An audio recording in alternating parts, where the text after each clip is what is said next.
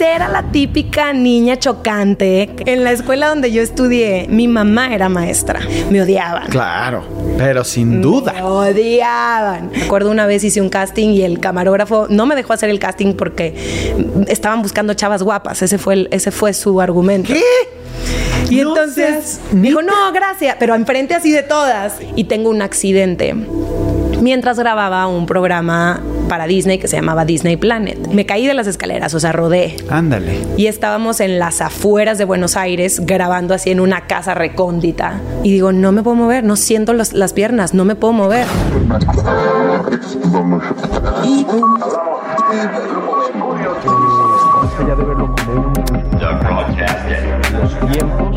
Mi mejor error.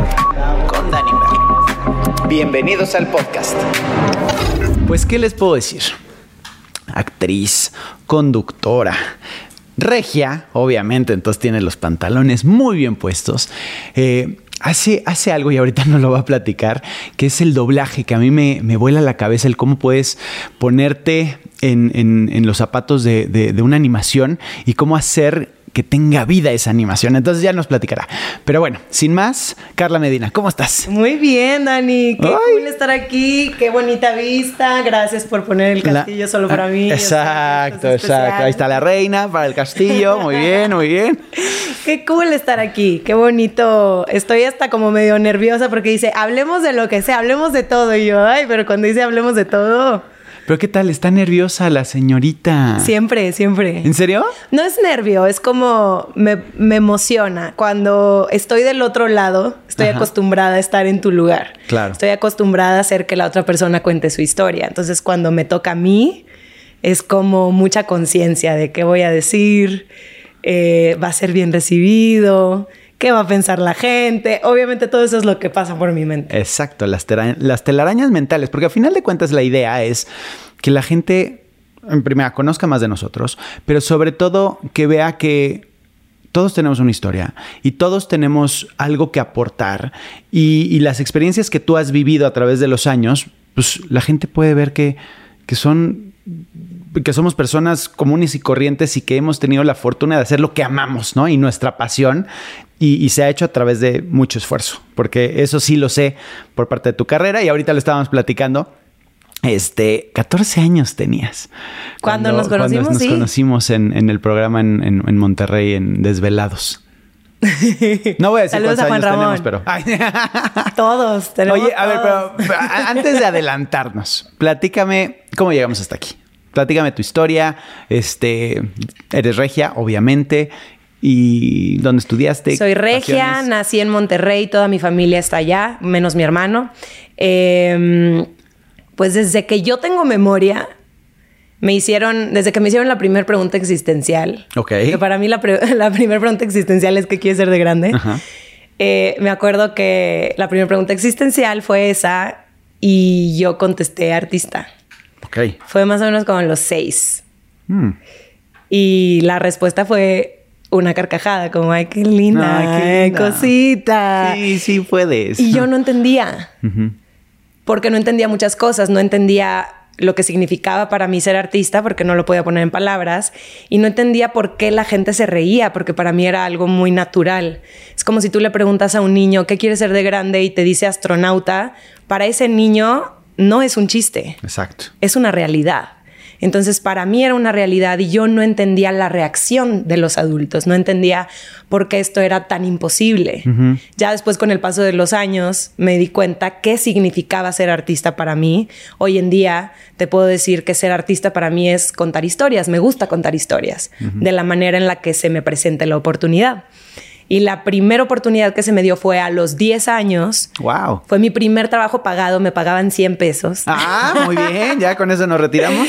Eh, me pagaban 100 pesos por programa en una estación de radio en Monterrey que se llama Génesis, Ajá, correcto. Que sigue viva. que sigue viva. Y de hecho hace poquito fui de, de promo y me tocó ir a la misma cabina con la misma gente. O sea, yo tenía 10 y muchos años después eh, los vi y dije, qué loco. Pero fue literal mi primer casting, mi primer todo. Em, De conducción. de conducción. Y, y fue súper lindo porque yo traía el brete de los dinosaurios. Ok. O sea, era de, ¿sabes? Acaba de, salir Jurassic Park, entonces yo para mí me estudiaba todos los dinosaurios, me sabía todos los nombres. Entonces el programa eh, era un programa de niños que salía todos los sábados temprano, en las mañanas. eh, se llamaba Infantasía, pero mi sección se llamaba Niñosaurios. Entonces era la ñoña que hablaba de los dinosaurios a los 10 años y no se callaba. Y empezó a pegar y a pegar hasta que me convertí en la conductora eh, oficial y principal de ese programa, que estuve un año haciendo eso. A los 10 A los años. 10. ¿Qué? Eso es explotación. No, yo lo veía, yo lo veía como Digo, se ve una ahorita gran muy natural, pero- pero y yo por decía, ¿qué? ¿Me van a pagar qué? ¿100 pesos? ¿Qué? ¿Por hablar de dinosaurios? ¿Qué es esto? ¿Dónde firmo? ¡Qué privilegio! Claro. ¡Qué fortuna! ¿Quién soy? Soy una estrella. y, y eso fue lo primero que hice, Dani. Conducir. Eh, bueno, más bien ser locutora de radio. Ok. Y ya después empezó el canto. Mm. Después de ahí, eh, mi papá tenía un grupo muy conocido en Monterrey que se llamaba Emociones. Y yo crecí viéndolo en la tele, ¿no? Crecí viendo los videos de él en presentaciones, en shows. Eh, en la casa tenían un espacio adaptado donde, donde ellos, pues literal, ensayaban. Y siempre le pedía el micrófono y me daba uno que no estaba conectado, entonces lo tiraba y le decía, este no sirve, ¿no? Em, entonces, mi segundo amor fue, fue la música Ok. y empecé a como a tener varios concursos, o sea, típico, ¿no? Aparte en Monterrey era de concurso de canto aquí y allá. Y había un programa en Televisa Monterrey en ese entonces que se llamaba Yo quiero ser artista. Ok. Y fui, concursé y gané. Y entonces, cuando ganó este, este concurso, me ganó una beca para estudiar teatro musical En Monterrey. en Monterrey. Tendría yo como 11, 12 años. Entonces empecé a estudiar, aparte de obviamente la escuela, por las tardes. que no es nada fácil combinar las cosas. No, y además, ¿sabes qué? Deja tú lo, lo fácil lo difícil. Mis papás me decían, ¿quieres salir en la tele? ¿Quieres cantar? ¿Quieres esto? Tienes que sacar buenas calificaciones. Entonces era la típica niña chocante que se sentaba mero delante, que se sabía todo, que preguntaba, que... la, la sí. típica que decía, Miss no va a pedir la tarea. Sí, de-". esa niña chocante No, era yo. no, no, Les hubiera caído muy mal a todos. Pídele perdón, por favor, Les ahorita pido a, toda- perdón. a todo tu, a todo tu salón. Les pido perdón a todo mi salón, porque aparte, espérate, en la escuela donde yo estudié, mi mamá era maestra. No, bueno. Entonces, todas las maestras, o las mises, como les decíamos en, en este colegio, pues me amaban. Entonces era como la consentida de la Miss, la que estudiaba muchísimo, la que la ponían como ejemplo de, miren, y Carla fue y cantó y ganó y aparte estudia esto, entonces me odiaban. Claro, pero sin duda. Me odiaban. Pero bueno, pues ni modo. ¿Tienes, ¿Tienes malos recuerdos de eso o buenos recuerdos? Tengo recuerdos, o sea, no me gusta etiquetarlos como malos o buenos porque todo sucede por alguna razón. En, en la primaria no fui la niña más, eh, pues más sociable. Tenía a mi mejor amiga, que es Melissa, que sigo en contacto con ella, y éramos ella y yo, y éramos las que compartíamos este amor por la música. Pero éramos las ñoñas, o sea, éramos las freaks que nos gustaba eso porque a nadie más le gustaba eso. Entonces sí viví lo que en ese momento no tenía palabra, que hoy en día sí la tiene, que es bullying. Exacto. Y, y sabes qué, no creo que fuera algo traumático o que, que sea traumático para mí ahorita que te diga Claro. es que sufrí bullying. No, pero en ese momento me hizo súper fuerte. O sea, en ese momento no existía ni siquiera la palabra para definirlo. Era me están molestando. Punto. Era me molestan ¿Y, la ¿Y cómo era aparte? ¿Te están molestando? Defiéndete. Claro, mi mamá me decía, no me importa, o sea, tú tráeme, porque aparte era, si tú te defendías, obviamente a la que regañaban en la escuela era uno, ¿no? Y le daban reporte. Y mi mamá siendo maestra, imagínate yo la responsabilidad que yo solita me ponía de, no le puedo hacer esto a mi mamá, ¿sabes? O Sí, sea, yo estoy en esta escuela, aparte con beca del 100%, porque mi mamá estaba eh, trabajando ahí. Y sea, no la puedo meter en problemas. Ese era mi discurso. Jamás me dijeron a mí en mi casa eso. De hecho, mi mamá me decía, si tú te defiendes, y se lo decía a mi hermano y a mí, si tú te defiendes porque te molestan y te dan un reporte, con todo el gusto del mundo lo voy a firmar. Claro. O sea, te lo voy a aplaudir, pero, pero defiéndete. Y yo pues a mi manera lo, lo pasé, ¿no? En, en primaria. Y siempre hay una, o sea, como que había esta, esta chavita que era la que les decía todas, ¿no? Entonces como que esto eh, se hacía cada vez más grande y para mi fortuna, cuando terminó la primaria y pasó secundaria en el mismo colegio, esta chica se cambia de colegio.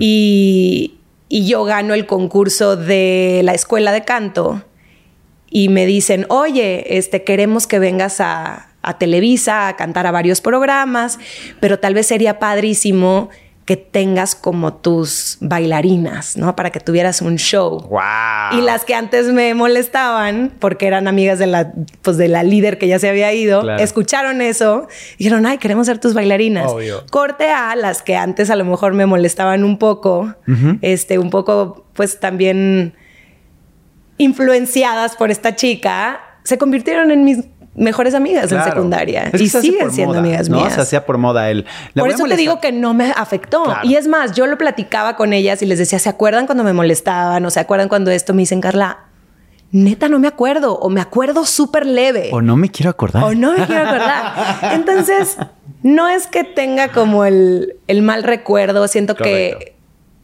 que me di cuenta de muchas cosas desde muy temprana edad.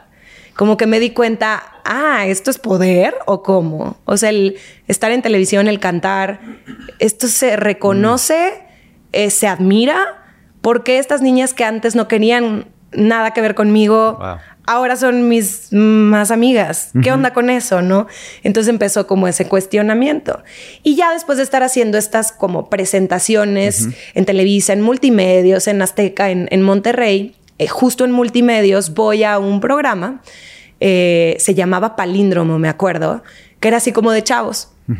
Y fui y canté y el productor bajó y me dijo, oye, vamos a hacer un sketch, ¿te gustaría integrarte? Y yo me inventé mi personaje, ¿sabes? Me inventé mi personaje.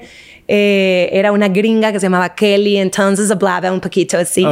Y como que les dio risa y me dijeron, oye, bueno, este sketch se repite todos los sábados, este programa también era los sábados, Eh, ¿te gustaría integrarte? Y fue que fue cuando me integré a las filas de multimedios. Tendría, te digo, como 12, 13 años, estaba muy chiquita, mi mamá siempre acompañándome a todos lados. Obviamente. Y, y estuve como un año más o menos en este, en este programa como parte del elenco.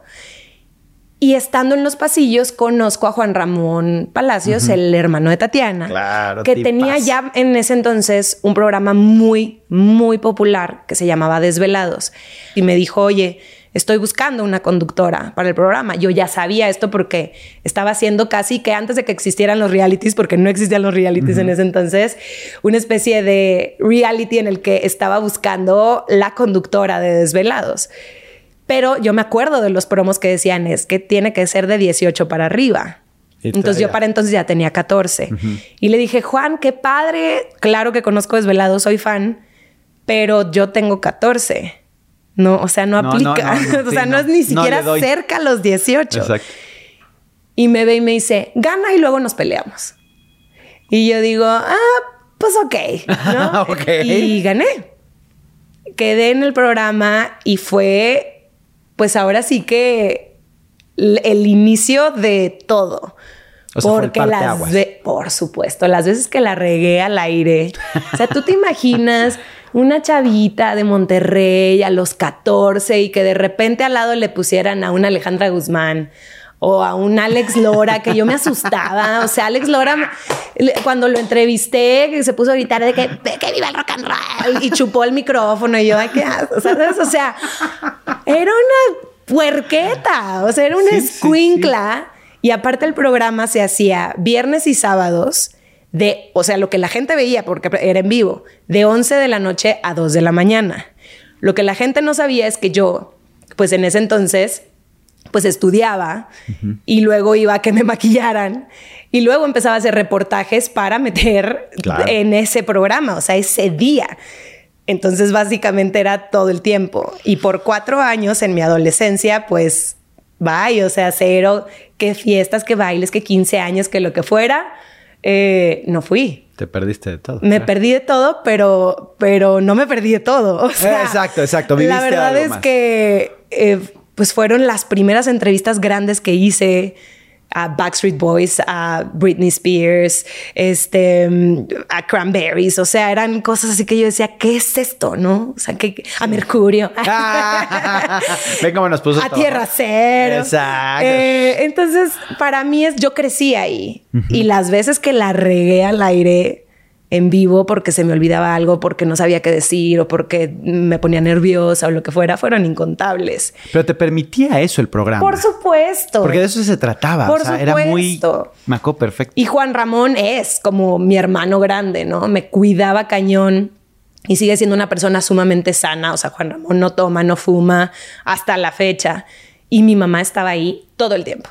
O sea, era, ya le decían la tía Ruby y este iba y se sentaba al lado de las telefonistas. A veces hasta ella se ponía a contestar los teléfonos y decía, yo aquí estoy, aquí está mi hija, yo viajo con ella, yo hago todo con, con mi hija. Y así fue por cuatro años.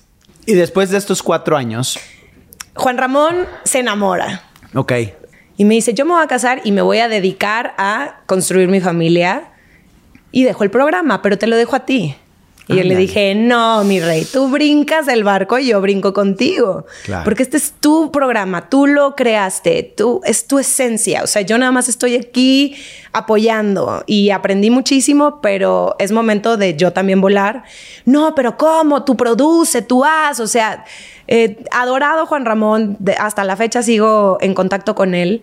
Pero sí le dije, aparte estoy cansada, yo ya para entonces tenía 19. Claro. Entonces, 19 años de nunca haber tenido novio, de, de, que ni me hubieran dado mi primer beso, imagínate. ¡Ay, en serio! Sí. Esas son confesiones. Sí, ¿eh? porque, porque te digo que siempre he sido como muy ñoña, muy así, todo, entonces muy profesional con todo lo que hacía.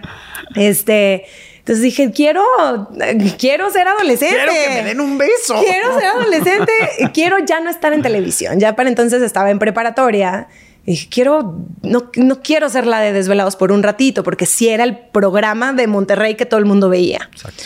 Entonces sí me sentía un poco como hastiada de la tele y yo dije, me voy a tomar un año sabático. O sea, dije ya, de no hacer tele. Guácala, estoy hastiada, no quiero que nadie me diga que no te duermas, sigue viendo desvelados. O sea, ya, ya, ya no, no quiero eso y quiero salir, quiero conocer gente, este, quiero tener un novio, quiero algo, ¿no? O sea, quiero vivir. Y a las dos semanas de haber renunciado, me dice mi hermano, Carla, están buscando conductores para Disney Channel. Ándale. Y yo diga, nah, no es cierto. Me dice, te lo juro. Y en eso llega mi mamá con el periódico y me dice, sí. Y van a hacer un, un super casting, lo van a hacer por toda la República Mexicana y vienen a Monterrey, precisamente en el hotel donde ustedes siempre se quedaban. Fiesta americana. Ah, pues sí, en fiesta americana, claro. Por supuesto que Claro lo que podemos decir, en el fiesta americana. Fue ahí el, el casting. Y me acuerdo de, vi y dije, ay, Disney. Yo siempre he sido niña Disney, o sea, siempre. Fan de las películas, de aprenderme los diálogos, de, o sea, Mal. freak, o sea, ma- cucu, ñoña. ñoña. y este, y digo, este y ya. O sea, dije este casting y si no quedo, ya mejor, no me, o sea, ya mejor me voy a conseguir un novio y como soy de Monterrey, me voy a casar. Y voy a tener hijos Voy a tener hijos acabó. y voy, a ser una mujer florero. Y ya. Exacto. Que me mantengan. Este, y entonces hice el casting así como, eh, a ver qué, ¿no? Si quedo o no quedo. Y pues quedé. O sea, ahí es donde decimos más pronto que hay un hablador que un cojo. Exacto. ¿No? Entonces Que- te duraron dos semanas nada más tus semanas. vacaciones. Sí, sí, mi sabático. y ese programa, ¿cuál Pero fue? espérate, en esas dos semanas conocí al que fue mi primer novio. Ah, o sea. O sea, yo dije ya. Rapidito. Ya, rápido, rápido. Entonces, imagínate, así conozco. Y digo, ay, bueno, ¿quieres ser mi novio? Y yo, bueno, sí. Quedo en Disney y Ok, es, ya, bye. oye, bueno, bye, me tengo que ir a la Ciudad de México, ¿qué tal? Entonces fue pues la primera oportunidad que se me da para salir del nido, volar del nido. Y me acuerdo perfecto que me acompaña mi papá. Ya había tenido pues otros castings, ya había tenido oportunidad de venir a, a la Ciudad de México años anteriores. De hecho, cuando sale Litzy de, de, De jeans, Jeans. llega la propuesta para estar en jeans y estuve aquí este, haciendo fotos, este, todo. Y a la hora de firmar el contrato, mi papá dijo, este, no me gusta, regresémonos. Entonces, la- el segundo approach a la Ciudad de México fue este, fue, fue Disney. Y fue, pues ahora vive fuera de casa, porque pues mis papás se quedaron se quedaron haciendo sus vidas en, Claro. en Monterrey. Entonces vino mi papá, se aseguró de dónde iba a vivir. Yo le estaba rentando un cuarto a una señora con una familia, o sea, no, no estaba viviendo sola porque jamás lo había hecho, no sabía ni cómo cocinar, no nada. Bastante inútil la chamaca. Y En me vine entonces. para acá en ese entonces. Em, y estuvimos un año haciendo este Zapping Zone para Disney Channel, justo con dos compañeros tuyos muy queridos, Rodrigo Claro, Sieres y- y, Elias Elías. Chiprut. Correcto. Entonces ese fue el primer acercamiento al mundo de Disney. Ya después nos fuimos a Argentina, estuve cinco años allá. En Argentina estuviste. En Argentina. También en la conducción de... En la Zapping conducción Zones. hacíamos Zapping Zone, hacía Disney Planet, este Zapping Music, eh, hice una película ya, eh, High School Musical, El Desafío, y, y ahí empecé el doblaje. Ok. Justo, y te volteé a ver porque sé que veo... Eh, ya, ya, ya, ya venía, pero no, es que eh, es impresionante cómo las cosas se van desarrollando, ¿no? Y cómo, cómo se van desen, desenfoldando, ¿se dice? ¿No? ¿Desenvolviendo? Desenvolviendo. Desenmarañando. Gracias. No sé, hombre, cómo se empiezan a... Así, ¡pam! ¿no? El efecto dominó, como una cosa te lleva a la otra. Eh, y obviamente, afortunadamente, Desvelados te abre una puerta enorme, te da esas tablas para que tú estés preparada para llegar con Disney, porque Disney no es nada fácil. No, y aparte el casting estuvo rudo. Exacto. O sea, audicionó así como te dije, para Desvelados todo Monterrey, pues para Disney todo, México. Todo México. Y, Latinoamérica posiblemente. Incluso uno de los, y siempre lo digo porque es mi gran orgullo, aparte lo quiero mucho. Este mm, eh, Luis Gerardo Méndez audicionó para, para Zapping Zone. Ándale. Y de ahí me acuerdo que le dijeron de Argos, porque en ese entonces Argos y Disney producía, ¿no? Juntos. Eh, le dijeron, es que tú no quedaste porque tenemos algo mejor para ti. Ya después lo becaron para Casa Azul y tiene una carrera brutal. ¿no? Así muchos, muchos que llegaron como hasta el, hasta el final. Eh, estaba también, es que no me acuerdo su apellido, pero ¿te acuerdas de un grupo que se llamaba Chao Mamá? Claro, por supuesto. Estaba Beto, Sí, que sí, estaba sí. audicionando. O sea, como que había mu- muchos que, pues que estábamos en esto, ¿no? Y queríamos esta oportunidad. Es que aparte la gente piensa que es un medio muy grande, pero es un medio bien chiquito. Sí. Y todos nos conocemos. y entonces es, es, si no eres el amigo, es el amigo del amigo del amigo. Y, y, y te conoces porque en algún lugar has, has, has compartido o escenario o, o, eh, plática o lo que sea. Entonces, si la, la gente piensa que es así de, ay, ¿cuántos son? No, no somos muchos. Nada más que aparte hacemos muchas cosas todos. Claro. ¿No? Y entonces te vas a Argentina y ahí te dan la oportunidad de hacer el doblaje. Sí, estaba yo haciendo eh, Zapping Zone Ajá. Para Disney Channel y era un programa que duraba tres horas. Entonces, en tres horas pasaban muchas cosas, ¿no? Teníamos invitados, hacíamos sketches que nosotros mismos escribíamos este, con apoyo de los guionistas, eh, presentábamos entrevistas. O sea, de verdad que jugábamos con la gente, o sea, llamaba a la gente y jugaba. O sea, la verdad era un programón, ¿a poco no?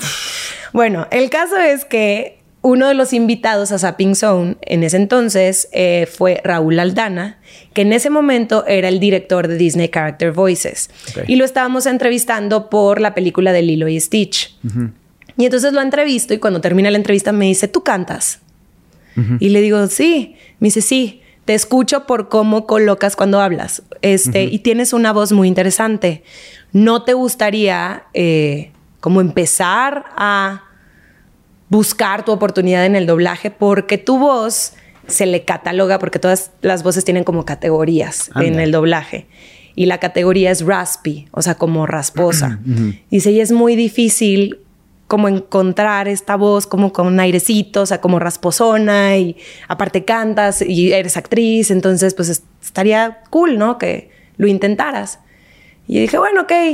Y empecé a ir a estudios de doblaje a ver cómo lo hacían. O sea, esa fue mi escuela. Yo no es que estudié para ser una actriz de doblaje, estudié para ser actriz, Exacto. pero no actriz de doblaje, que es muy diferente.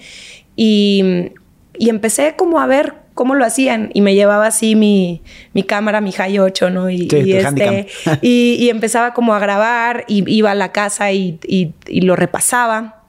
Y entonces empecé a hacer ambientes, lo que se le llama en el doblaje. Los ambientes son cuando meten a muchas personas Ajá. antes de COVID, obvio, a muchas personas a una cabina y por ejemplo, si en la película hay como un público que todos se tienen que reír, es todos ríanse, una, dos, tres y todos, ¡ah, Ok. o así. Entonces, mi, pri- mi primera oportunidad de doblaje fue en Buscando a Nemo, fui una de las gaviotas, las de no hay, no hay. Y era, este, fue un ambiente. Y así, poquito a poco me empezaban a hablar para mini apariciones y después ya empecé a castear para eh, personajes más importantes. El primer personaje importante para el cual casteé y me quedé fue para la película de Tinkerbell. Toda la saga de Tinkerbell yo hago la voz de una de las hadas, que es Vidia. Ok. Entonces ahí fue cuando empezó y doblé a Vidia por muchos, muchos años. Y empecé a trabajar mucho en el doblaje, pero a la par de otra parte de mi carrera. O sea, yo nunca me consideré actriz de doblaje porque respetaba muchísimo pues el gremio y, y que hay gente que solo se dedica al doblaje, ¿no? Y que dirigen y que, y que además este, eh, son ingenieros y que además este, eh, son actores y hacen de todo, ¿no? Yo no, no tenía el tiempo para darle esta dedicación al doblaje solamente para ciertos proyectos. Entonces para mí era como, ah, bueno, se dio este proyectito, bueno, va. Así fue. O sea, fue como muy casual y hasta el momento me siento bien contenta con lo que he logrado en el doblaje, pero no fue algo que, que yo así como cuando me hicieron la pregunta existencial, quiero hacer doblaje, de películas. No, yo dije quiero ser artista y pues ahí. Claro, es parte historias. de. Exactamente. Que, que eh, está espectacular porque hablamos y, y, y es de lo que va el programa, ¿no? De mis mejores errores, de mi mejor error. Eh, y llevas una trayectoria espectacular. Creo que se oye muy bonita desde afuera, ¿no?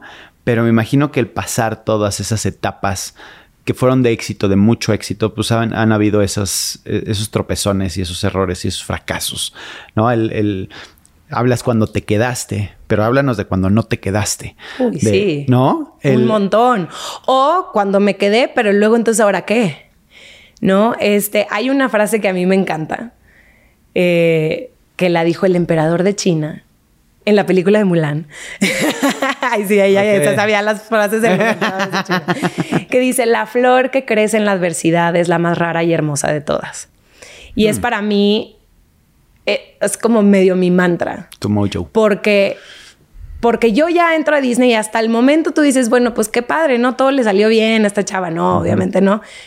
Pero pero lo, de lo que yo me doy cuenta es yo ya viviendo en Argentina, lejos de mi familia, ahora no es vivo en la Ciudad de México y ellos en Monterrey, ¿no? Estoy en Argentina y tengo un accidente mientras grababa un programa para Disney que se llamaba Disney Planet.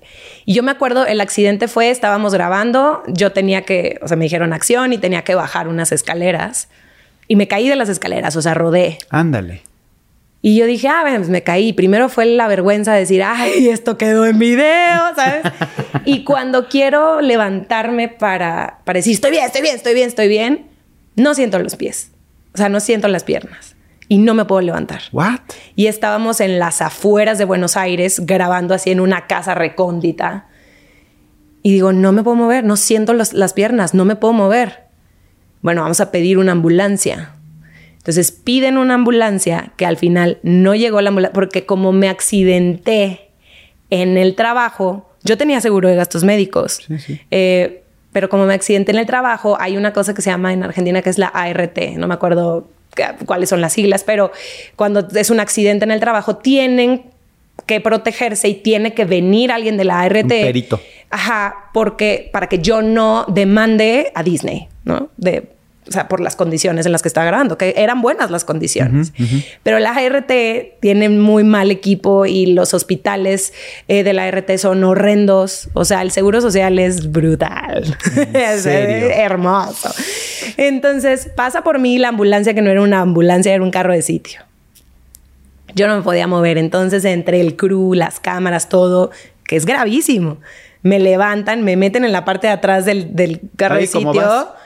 Y cuando llego al hospital, eh, que se llama el Hospital Español en, en Argentina, ahorita no sé cómo esté, entonces no me vayan a linchar, pero en ese entonces había gatos adentro del hospital. O sea, yo me di cuenta porque estaba sentada esperando mi turno en la sillita de ruedas que me tenían ahí y había una cubeta con croquetas a mi lado.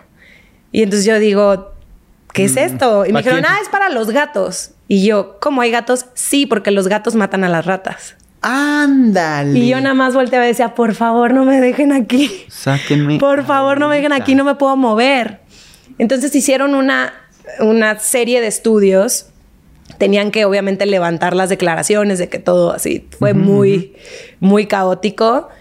Y el diagnóstico fue que tuve una hemorragia interna que afectó mi nervio de la asiática. Por eso no me podía mover o si me movía se sentía como como electricidad en todo el cuerpo, como cuando te pegas en el codo. Uy.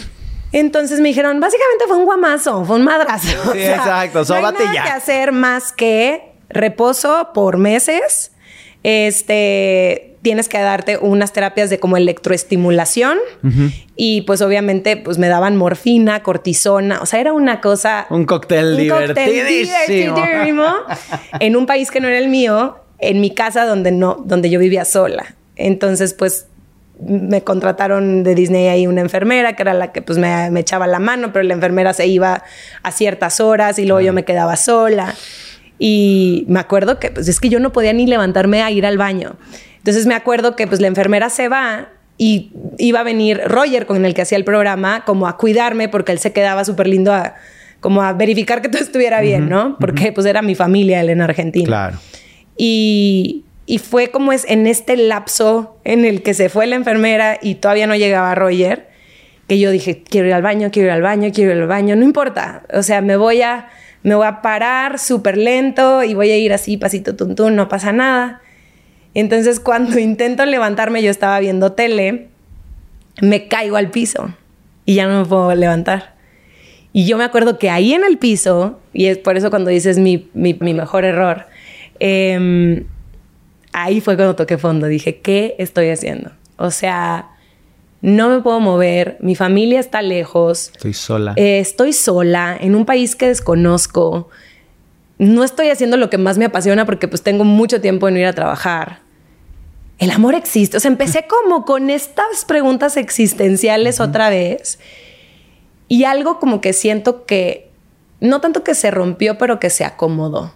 Me dio muchísima perspectiva. Dije, ¿qué estoy haciendo con mi vida? O sea, yo volteaba para atrás y dije, "Est- est- está bien, o sea, dejé, yo soy súper familiar, o sea, me encanta, mi, amo a mi familia. Entonces, como dejé a la gente que más amo para perseguir un sueño que es trabajo, o sea, lo hice bien.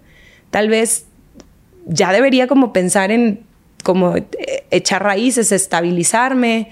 ¿Cuánto tiempo va a pasar de que Disney me diga, oye, güey, no eres Peter Pan ni Chabelo, o sea, ya no, no sirves. O sea, sí lo pensé. Entonces ahí como que cambió todo y empecé a escribir. Porque no, mover los dedos no me dolía. Entonces me ponían, me ponían la, la compu y me, me empecé a escribir algo que en ese momento no entendía qué era. Pero por el maravilloso cóctel que me estaban dando, siempre los amigos que venían a visitar me decían, Carla, porque de repente le salía con historias y me decían, Carla, es como si estuvieras dormida, o sea, ¿estás despierta o estás soñando? Y dije, ay, voy a escribir algo que se llama Soñando Despierta. No sabía qué era. Yo en ese momento dijo, dije, ay, puede llegar a ser un guion para, para Algo. Disney, ¿no? Se lo puedo proponer a Disney, no sé. Yo escribí, escribí, escribí, escribí, escribí. Después ya salí de, de este de estar ahí convaleciente y empecé a trabajar ¿Cuánto otra tiempo vez. te tardó el, la Como dos meses más o menos. Wow. Como dos meses. Sin trabajar, Sin trabajar. en Argentina, En Argentina, sola. pero Disney me apoyó total. Sí, o sea, no es que me dejaran de pagar ni nada. O sea, afortunadamente todo estaba bien, ¿sabes? Claro. Todo estaba en orden. Fue un accidente de trabajo. Entonces, pues estaba yo en mi casa, básicamente recuperándome. Y después apenas me, eh, me recuperé, me fui de gira, justo estaba yo eh, cantando con los Jonas Brothers eh, por, un, por una película que se llamó Camp Rock. Ah, estaba ahí nada más cantando con unos güeyes que se llaman Jo- Jonás, Jonás, con los hermanos Jonás. Con los, con los Jonás. Me tocó la fortuna de cantar con ellos No, bueno. para eh, la versión, o sea, la versión en español de la canción de Camp Rock. Entonces me tocó venir de gira por toda Latinoamérica, incluyendo Brasil, que estuvo bien padre eso. Pero yo apenas me estaba recuperando. O sea, todavía me acuerdo y yo veo las fotos y me veo como hasta media hinchadilla, ¿no? Ajá. Por la cortisona y todo. Y como estaba yo tan feliz, me olvidé de lo que escribí. O sea, lo había guardado en un cajón. Y entonces ya regreso de la gira y seguía yo cuestionándome, de, ¿deberé seguir en Disney? No. ¿cuántos años más me quedan? Este, si voy a mi país y me reciben y a lo mejor ya voy a ser, ¿sabes? Como la reina de las telenovelas mexicanas, no sé. O sea, yo en ese momento... Hay que desbancar a Talía. Sí, yo decía, ya, la, próxima Talía.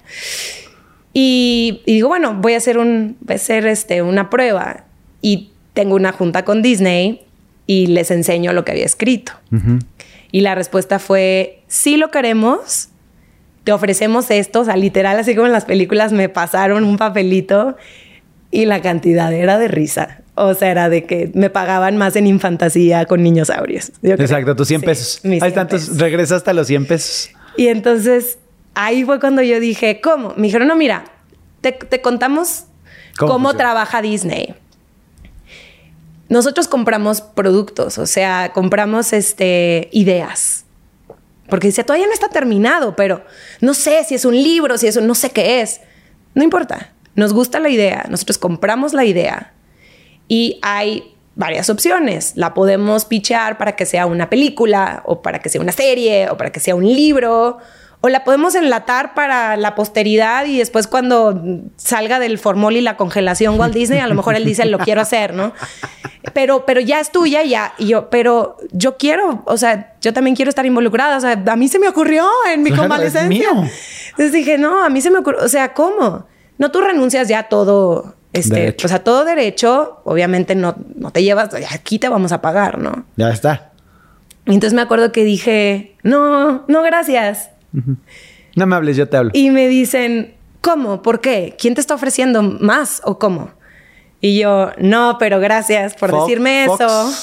Igual, y ahorita voy con ellos. Ah, quién sabe. Dije, no, pero gracias por decirme eso, porque entonces ya sé que esto vale. Claro.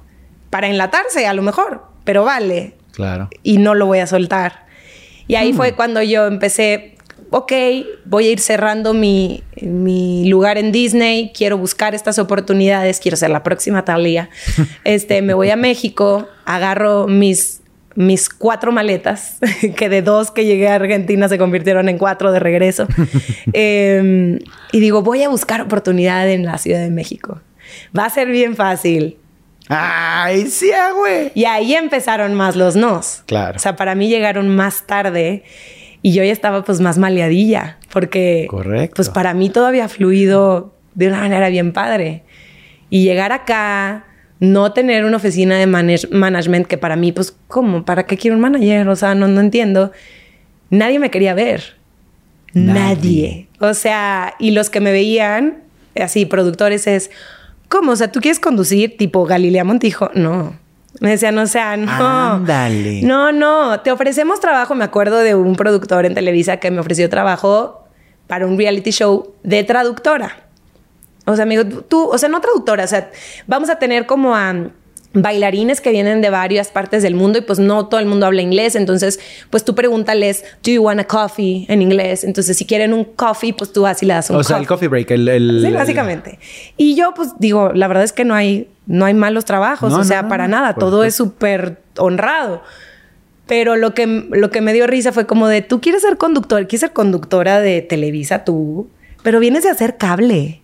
Y yo, pero vengo de hacer Disney. Exacto. O sea, no es, no es cable, es Disney. ¿Sabes? Para mí era la ñoña, ¿no? Disney. Y no, no.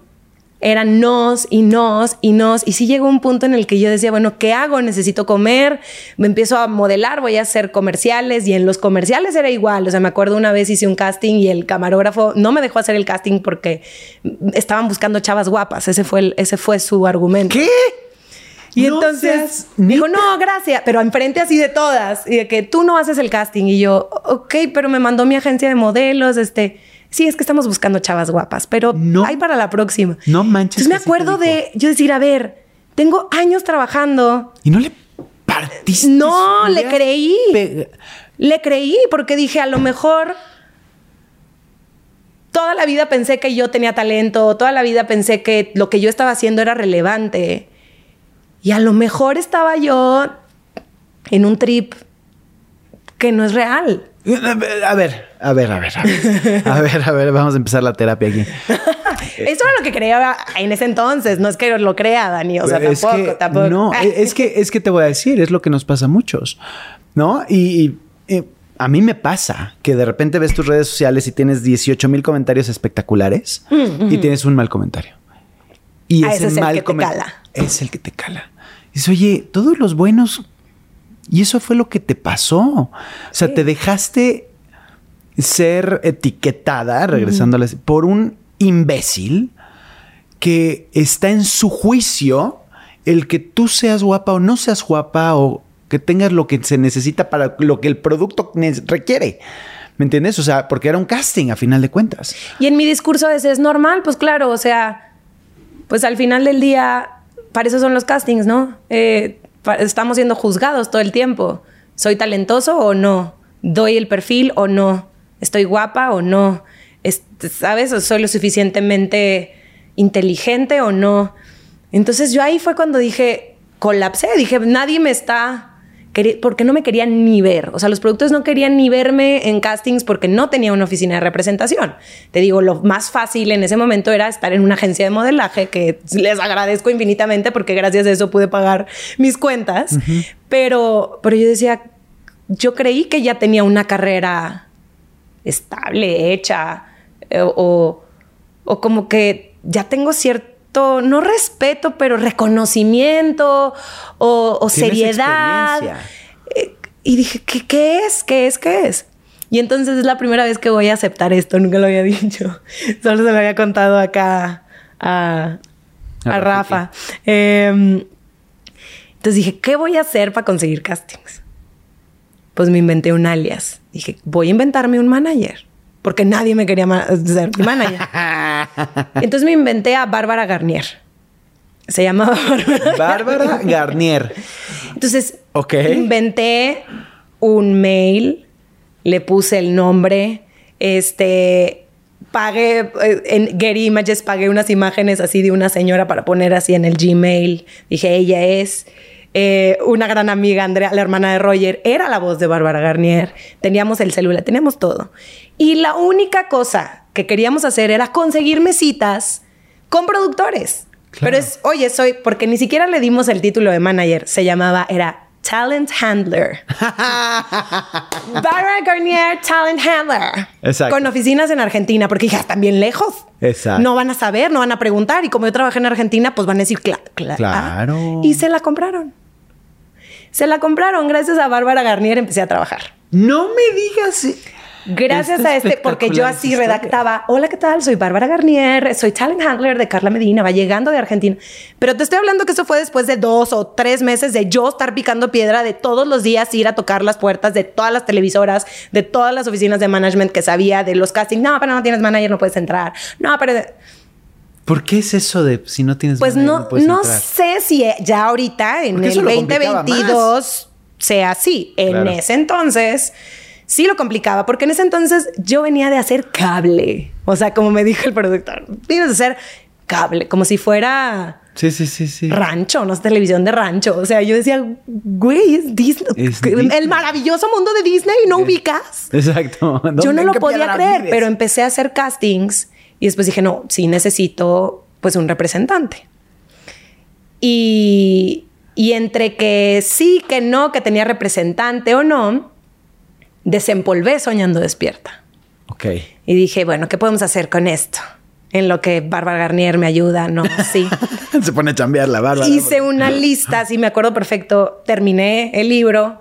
Mi hermano que estaba estudiando en ese entonces artes visuales me dijo, yo lo puedo ilustrar. Eh, una de mis mejores amigas que estudió diseño gráfico me dijo, yo te hago el domi. Entonces, tú que tienes un libro, es como una cosa bien rara lo que yo hice. Yo terminé el libro hice el domi de cómo se vería, con portada, con ilustraciones, con todo, to- ya hecho. O sea, ya nada más era, se imprimen las copias que se tenían que imprimir. Entonces dije, ¿qué voy a hacer con esto? Hice una lista de editoriales en México. Uno, Santillana. Dos, Planeta. Tres, así empecé. Ta, ta, ta, ta, ta, ta, ta, ta, ta. Y la última era, publico un blog y cobro y la... Y, y- y ya más abajo publico un blog gratis. Pero esta historia tiene que salir, ¿no? Y entonces mando a pues, las primeras tres o cuatro opciones que tenía mis textos. Me buscan de Grupo Santillana, hoy Penguin Random House, mi casa editorial. Ah. Y eh, les cuento todo esto, les cuento todo el accidente, todo, sí, Bárbara Garnier, todo. Y me dicen, vamos a verlo. Lo ven, la siguiente junta es, va, se imprimen 100 mil copias por toda Latinoamérica. Bestseller al mes. No manches. De él, algo que salió literal de yo estar aguantándome las ganas de hacer pipí. Sí, sí.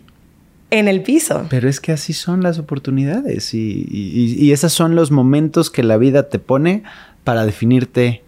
Y, y nunca lo vas a entender eh, cuál es el momento indicado. Pero tienes que estar siempre preparado para cuando llegue ese momento. Y lo hiciste con decir no a Disney. Está cañón. Porque no era la lana, ¿no? No, O- obviamente era, era, "Es que es importante, pero era mío". porque, exacto, ¿por qué me lo quieres quitar por darme tres pesos? Mejor dime, vamos a ser socios o lo que sea, y te hubiera creído, ¿no? Claro. Pero el ti- el- la, la- la vida tenía otros planes para ti. Ahora, el timing también creo que es perfecto. Total. Porque hoy en día Disney tiene un montón de producciones originales. Un montón. O sea, existe también la plataforma de Disney Plus, ¿no? Y sacan producciones originales de ficción Cada como semana. cada semana. En ese entonces no había estas producciones originales de ficción con tanta frecuencia, si es que no había, o sea, las producciones originales eran eh, que Disney compraba a otras televisoras, o sea, como Floricienta no es un producto de Disney, es un producto de, de- no me acuerdo si era Telefe o, o sea, era de Cris Morena y, y así, Casi Ángeles, o sea, un montón de, de series que a lo mejor mucha gente conocía por Disney Channel, que creía que era de Disney, no, No era de. Disney, claro. Entonces, a lo mejor si hoy en día yo hubiera presentado esta propuesta, tal vez me hubiera animado, no importa la cantidad, porque, porque digo, es verdad, están produciendo esto mucho. Necesitan contenido. Lo necesitan. Claro. Pero cuando te dicen, pues no sé si va a ser serie, novela, libro o en lata, o sea, pues, Sí, no, no, no pues no, no era para mí. Y Por eso el el- timing era perfecto. Y era el momento perfecto. Ahora, 100 mil libros, 100 mil copias a través de Latinoamérica. ¿Y luego? Después de eso ya tuve manager. ya recicla- este, ya le dimos las gracias a Bárbara Garnier este, por, por este Por apoyo. ese apoyo. Y, y después de ahí me voy a Miami. Oh, Porque no me daban oportunidades en México. Porque cable, cable, cable. No se les iba de la cabeza que, Que estuviste que estuve haciendo televisión por cable. Entonces, eh, la primera oportunidad me la da Univision en ese entonces y hago el remake del juego de la Oca. ¿Te acuerdas del juego de la Oca? buenísimo. Bueno, es lo mismo, o sea, por los mismos productores. De hecho, este Emilio, me parece que no me acuerdo cómo se apellida, eh, estaba involucrado, vino, nos dio como todo el... Y co-conduje este programa con Jaime, Jaime Camil. Camil. Jaime Camil era el principal. Yo estaba apoyándolo ahí con los, con los participantes. Y me fui una temporada A Miami. a Miami. Y yo dije, ahí Dani, dije, nunca había visto un set tan grande en mi vida. Eran dos sets pegados por un túnel y para que nosotros tuviéramos la oportunidad de dar nuestros textos y caminar, no, no podíamos, teníamos que conducir arriba de un Segway. De tan grande que era. O sea, había un edificio como de cinco pisos arriba, teníamos bomberos, sirenas, una alberca, teníamos un, como un iPad gigante que en lugar de los dados era como, como el iPad gigante que la gente se subía, ese era el tablero. O sea, yo dije, ¿Qué es- cállate. O sea, Galilea Montijo, bye. quítate, que te Dije, voy. ya, dije, ya, este es mi big break. Ya, esto es. Dije, "Ya, ¿qué, qué- qué es esto?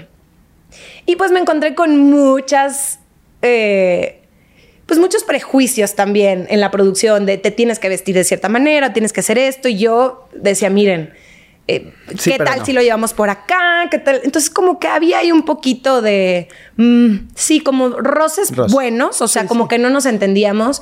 El proyecto fue espectacular y después lo transmitieron en Televisa México.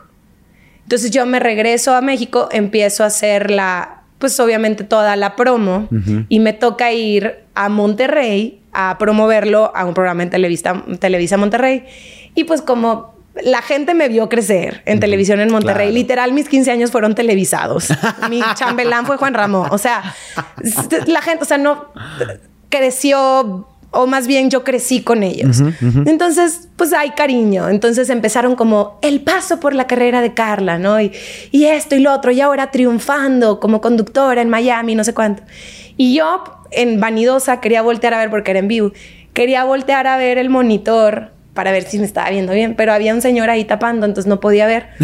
Y ya cuando, cuando cortamos, este, me paro y cuando veo quién estaba viendo el monitor así sacadísimo de onda, era el productor que me había dicho que me ofrecía trabajo de, de, De de coffee coffee break, porque jamás iba a hacer televisión, jamás, porque, porque pues hacía cable. Y entonces voltea y nada más se me queda viendo así. Y le digo, hola, ¿cómo estás? ¿Quieres un café? Este, ¿do you want a coffee? Le digo. ¿te acuerdas de mí? O sea, primero fue como, ¿te acuerdas de mí? Y me dice, sí. Y le dije, es como si pude. Y ya me volteé y me fui y dije, híjole, se sintió delicioso. No sé si esto fue lo mejor. exacto, exacto. No lo hagan, No pero lo se hagan, sintió muy rico. Pero se sintió padrísimo. Fue, fue como de, oye, a lo mejor me va a costar un poco más de trabajo y a lo mejor no va a ser como yo lo esperaba. Pero, pues por algo sucede. Lo voy a lograr. Y el programa, yo siento que nadie lo vio más que mi mamá. O sea, era un gran programa. No sé qué pasó. Pero para mí eso es, fue un gran éxito. Claro. Y entonces fue volver a empezar, llegar aquí a la Ciudad de México. ¿Qué más hago? Eh, me llama en ese entonces eh, un productor que antes estaba en las oficinas de Walt Disney México. Y me dice, oye Carla, me acaban de pedir hacer un casting para I. Ok. Este, yo en ese entonces ya estaba, estaba haciendo radio, estaba en EXA. Eh, te digo, iba regresando de Miami. Entonces me dicen, eh, ven a audicionar para I. Y ahí el prejuicio de como I son puras mis Venezuelas, ¿no? O sea, están como hermosas, como altísimas, guapísimas y muy así. Yo ¿qué voy a ir a hacer ahí, ¿no? Como que no, no, no tengo nada que ver. Y me dijo igual así, ven, queda y luego revisas. O sea, Claro. ¿por qué te vas a negar esta oportunidad? Fui, yo me acuerdo que me vi la- el, este, unos capítulos de las Kardashians porque jamás las había visto y dije, ok, pues me van a preguntar. ¿Vas a ver algo de la...? Sí, me van a preguntar de Kim Kardashian, ¿no? O sea, de qué, qué hago, ¿no? Este. Y llegué y me acuerdo que llegué con mi libreta y mis apuntes y yo, ay, perdón, lo voy a dejar. No, usa tus apuntes. Y yo, ah, bueno, pues miren, aquí escribí que porque yo nunca había visto las Kardashian. O sea, como que empecé a hacer yo. Me reí en el casting porque dije, no voy a quedar, porque literal, entrar a esa sala de espera era como entrar a nuestra belleza México. O sea, se los juro. Estaban las mujeres más hermosas que he visto en mi vida.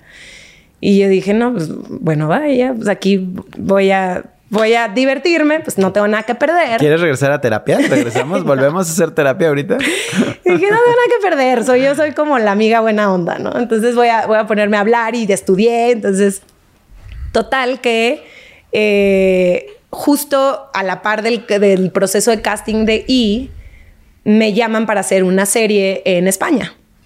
Entonces yo estaba así literal en el, en el aeropuerto, pues esperando mi vuelo, ya para irme, me iba a ir unos seis meses a España. Y me llega la llamada y me dicen, ¿quedaste ni? Y yo así de, Eh, ¿Después de seis meses Eh, o, o ahorita? ¿O ¿Cuándo es? Este. ¿Cuándo es? Y me dijeron, no, no, no, es la cita, o sea, empezamos a grabar dentro de seis meses. Ándale. Y ya no es cierto. Eh, sí, empezamos a grabar dentro de seis meses y bueno, va a ser así, así, así. Es un, eh, uno de los primeros como producciones originales que están haciendo en Latinoamérica para ahí. Este...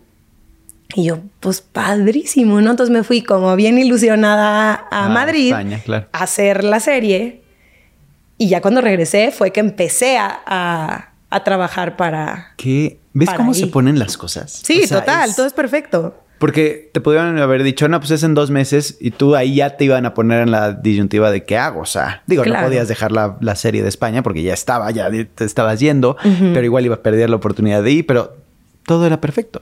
Los tiempos son perfectos. Y igual, eh, otro de los castings para los que había audicionado, antesito, así de que dos días antes de subirme al avión, fue para hoy no me puedo levantar. Correcto, Este, exacto. Y estando en España, justo me tocó pasar año nuevo en la Puerta del Sol. Ah, Y estaba ahí en la Puerta del Sol, no sé cuánto, la, la, la, la, la. Y yo, ay, qué padre sería, imagínate si se hiciera lo de No me puedo levantar, como que oí la canción de Mecano ahí, veía lo, cómo la gente reaccionaba. Y días después me llamaron para decirme, quedaste, quedaste. quedaste, con el personaje de Patricia que justo canta Un año más, que es la canción de... O que- sea, que ni estaba mandado a viendo. hacer. Entonces es, es como nada más darte cuenta de las señales. Correcto, porque ahí están. Y a lo que voy con, con toda esta historia, que pues todavía no termina porque han pasado muchas cosas más después de eso y hoy no me puedo levantar también fue un proyecto en el que me traumé mucho yo sola, tuve muchas inseguridades, como que sola me metí el pie y luego sola, este, como que me volví a levantar. Ay, bueno, Exacto. hoy sí me puedo levantar. Em, a lo que concluyó o, rápidamente, o sea, no, no digo antes de tiempo, es que en el momento que te suceden las cosas no las entiendes Correcto. y dices, eh, toqué fondo. O sea, no manches. Cuando nadie me recibía antes de crearme a Bárbara Garnier, yo ya me estaba quedando sin ahorros. Yo ya no tenía dinero y era de qué hago, o sea, ¿qué hago? ¿Como tacos de canasta porque cuestan cinco pesos? Este, me regreso a Monterrey, ¿por qué me está pasando esto? Y pasar del por qué al para qué me está pasando esto. Y luego tener la conciencia de voltear atrás y decir, ah, ya caché. O sea, ya entendí. Y esto es algo que me sigue sorprendiendo.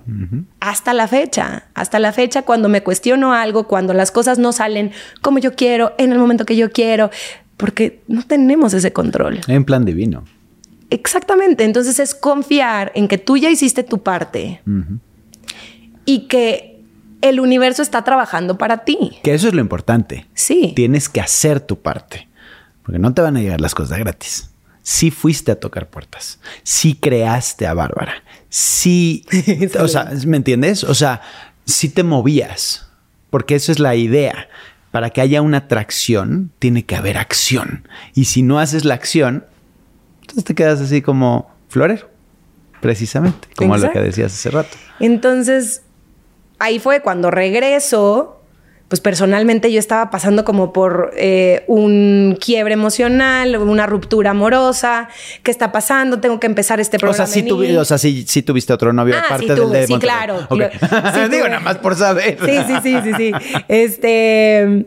Sí, yo ya había cortado con, con mi primer novio y luego ya mi segundo novio fue con el que había terminado regresando a España. Entonces yo decía, ¿qué, ha- qué hago? ¿No? O sea, estaba yo como con esta ruptura y, y decía, ¿pero por qué? ¿Por qué nunca puedo sentir que todo fluye? O sea, siempre hay algo. Claro. O sea, si hay amor no hay trabajo y si hay trabajo no hay amor o cómo están peleadas o qué. Y lo que te das cuenta de eso es, tal vez tú no estás trabajando en ti en ciertas cosas. ¿Dónde está tu enfoque? ¿Dónde está tu enfoque? Entonces, si yo me amo primero, si yo conozco quién soy, tengo esta seguridad de que las cosas van a ir fluyendo como tienen que fluir. Y siempre hago la comparación de, porque lo platico en, tengo una plataforma que se llama Taller Mágico.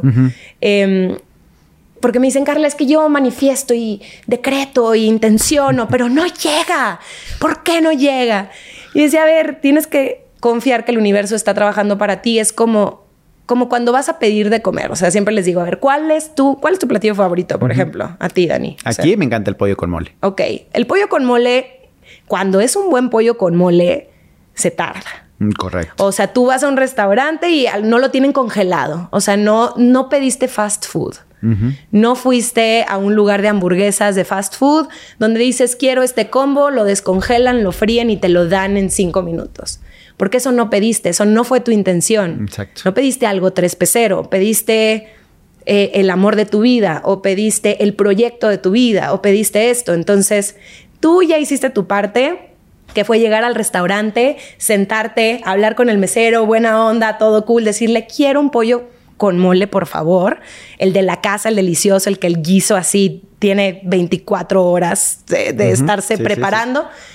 Y es como si estuvieras cada cinco minutos de, ya llegó, se le va a olvidar. Pero ¿por qué no está? Pero seguramente se le va a olvidar. Ni disfrutas estar con tus amigos en el restaurante, ni te la pasas bien. Claro. Estás todo el tiempo con tortícolis Con- viendo con- a ver si ya te traen el pollo con mole.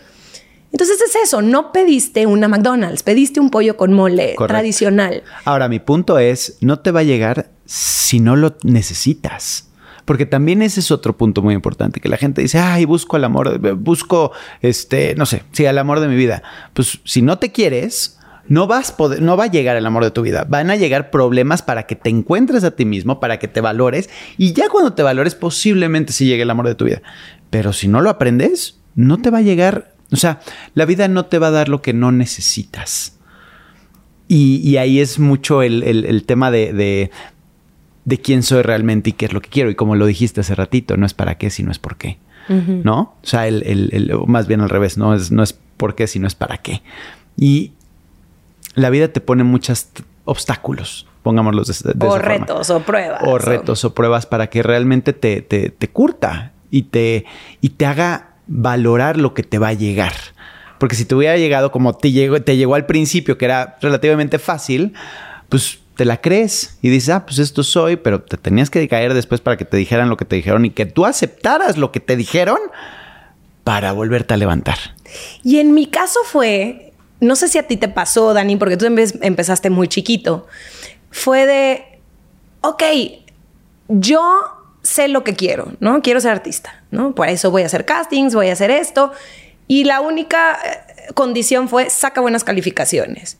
Entonces ahí estaba mi enfoque. Nunca fue el no lo voy a poder lograr, pero ¿qué sí repruebo? Porque en la mente de un niño o de alguien más joven no existen todas estas creencias limitantes todavía. Todavía. Las creencias limitantes no nacen con nosotros. Las vamos como agarrando y adquiriendo o comprando de la gente que nos rodea. Y entonces yo me he comprado un montón de creencias como el no eres lo suficientemente bonita o yo no iba a audicionar para ahí porque no era Miss Venezuela.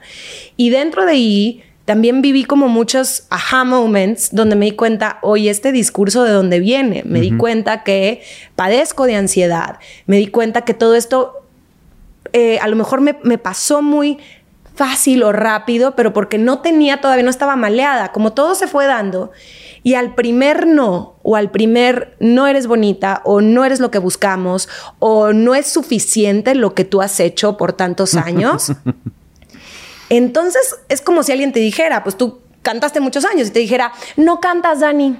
Sí, sí, sí. Entonces va a llegar un punto en que dices, ay, güey, entonces ¿qué, los, ¿Qué hice? Todos los años que estuve en Mercurio, ¿qué hice? O sea, por, ¿no? Entonces es, es, eso, o sea, yo me compré muchísimas creencias limitantes que me cayeron esos 20 ya más grande. Y ya más grande, aceptar todo esto cuesta, porque le huyes. Tendemos a huirle a estos pensamientos o estos sentimientos porque son malos. Como te dicen, no, no llores, este, o no hables, o distráete mejor, Entonces yo me distraía muchísimo. Y no fue hasta que me, me enfoqué y dije, a ver, ¿por qué me duele esto? ¿De dónde viene? Y te llegan así un montón de discursos. En todos los proyectos ha sido así. En todos. Y sigue pasándome todavía. Me sigue pasando a veces antes de una entrevista súper importante o antes de un evento que sé que es algo que yo había pedido. En la noche sí, de repente es así.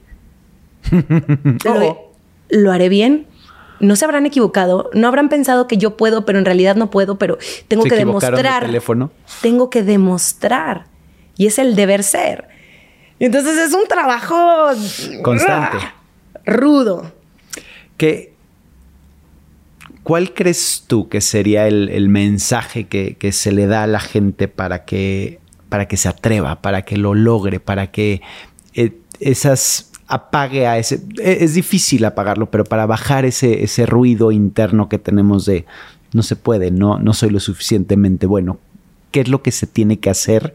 ¿Cuál sería ese mensaje para la gente que diga, mm, voy a hacer este pequeño cambio para que, para que realmente lo pueda lograr y ser una Carla o lograr lo que realmente quiero?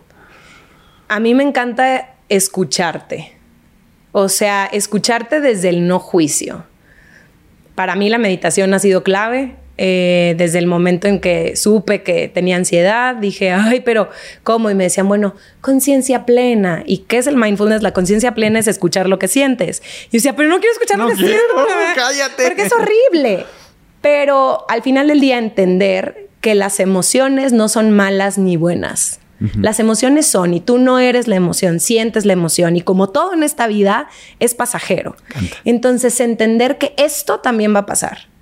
Esto sea algo que tú habías estado buscando o algo que no habías estado buscando, el detenerte un ratito y decir, ¿qué está pasando acá? Escuchar. Y a veces son muchos pensamientos, pero porque necesitas darles el micrófono.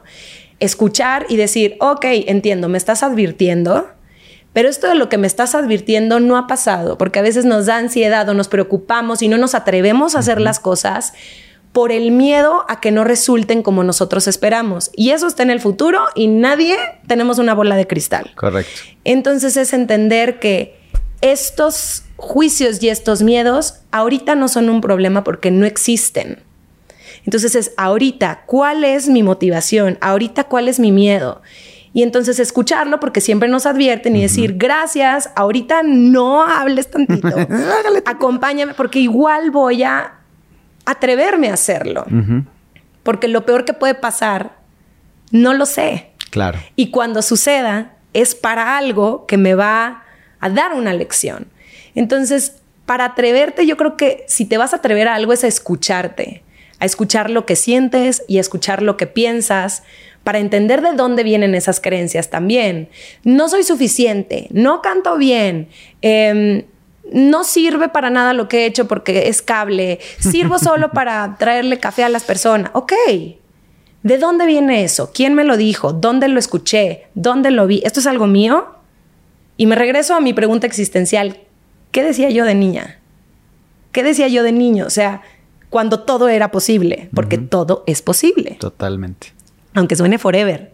Neta lo es. Es. Neta es. Porque eres, eres una viva, eh, o sea, eres una viva, eh, un ejemplo. de eso, por supuesto. ¿Qué sigue para Carla? ¿Qué viene para Carla? Eh, hablando de futuro, que no, no lo sabemos, pero ¿qué te gustaría que pasara para Carla? Hay varios proyectos. Sigo después de nueve años trabajando con I. En I terminaron algunos programas, empezaron otros nuevos. Eh, acaba de empezar la segunda temporada de Ojos de Mujer. El primer proyecto que me dan a mí como conductora principal importante, ¿sabes? Donde estoy yo sola, mujer, porque siempre es compañera de o co-host de. Acá es como está Carlita sola, ¿no? Y, y tiene un panel de mujeres súper empoderadas y cañoncísimas en todo lo que hacen. Entonces estoy como muy contenta por eso, ver qué es lo que viene y qué se desenvuelve de eso. Estoy ahora sí que, ay, sorpréndanme, qué bien, o sea, qué, más es posible con esto porque está increíble. Eh, buscando nuevas oportunidades, abriéndome oportunidades también en la actuación, eh, ahí picando piedra en algunos este, lugares me voy, nos vamos a, Miami, a los Billboards, voy a conducir la alfombra ah, roja de los Billboards.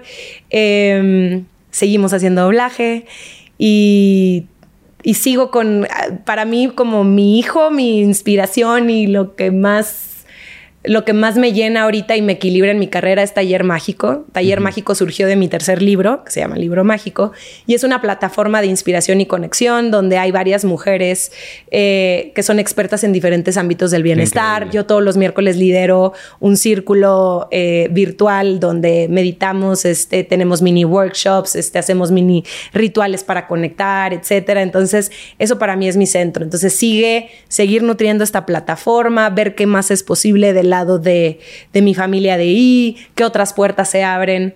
Antes yo era muy, quiero esto, quiero lo otro. Entonces, más como quiero sorprenderme, estoy picando piedra, estoy haciendo mi parte. Exacto. Yo ya pedí el pollo con mole.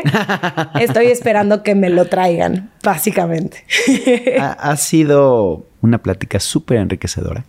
El, el, conocerte desde un lugar muy profundo. El que no nada más es de, ay, sí traigo tres proyectos y sí estoy en I y sí sino más bien el, conocer a Carla desde un lugar real, desde un lugar sincero, desde un lugar vulnerable.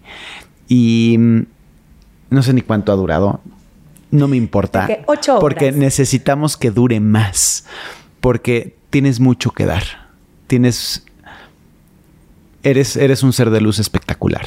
Te lo, te lo digo porque, porque me tocaste varias fibras muy padres. Tocaste el corazón, que creo que eso es de lo que se trata, ¿no? El inspirar a, los demás y, y, no tengo más que decirte gracias por estar aquí, por ser parte de, de mi mejor error que han sido muchos, pero que, que, que, estamos en este, en este camino juntos de, de seguir tocando corazones y Gracias, Carla, por estar aquí. Gracias por esta invitación, mi Dani. Qué belleza compartir y qué bonito platicar de, de lo que nos mueve. Totalmente. Y a seguir moviéndonos. Pues ahora sí que esto ha sido todo. Suscríbanse, toquen la campanita, dejen comentarios, compartan, hagan lo que tienen que, que hacer. Carla Medina estuvo en mi mejor error. No te pierdas el siguiente podcast. Esto se acabó. Por muchísimos años el reggaetón, el dembow, la salsa y el merengue han dominado la escena musical y siguen haciendo bailar a millones de personas por todo el planeta. Estos son géneros de origen afro-latino y aunque somos más de 150 millones alrededor del mundo, nuestra comunidad es de las más empobrecidas en América Latina. Negra como yo es un podcast donde conectamos con nuestra identidad. Hablamos de antirracismo, sanación y body positive. Negra como yo, disponible todas las semanas en cualquier plataforma de podcast.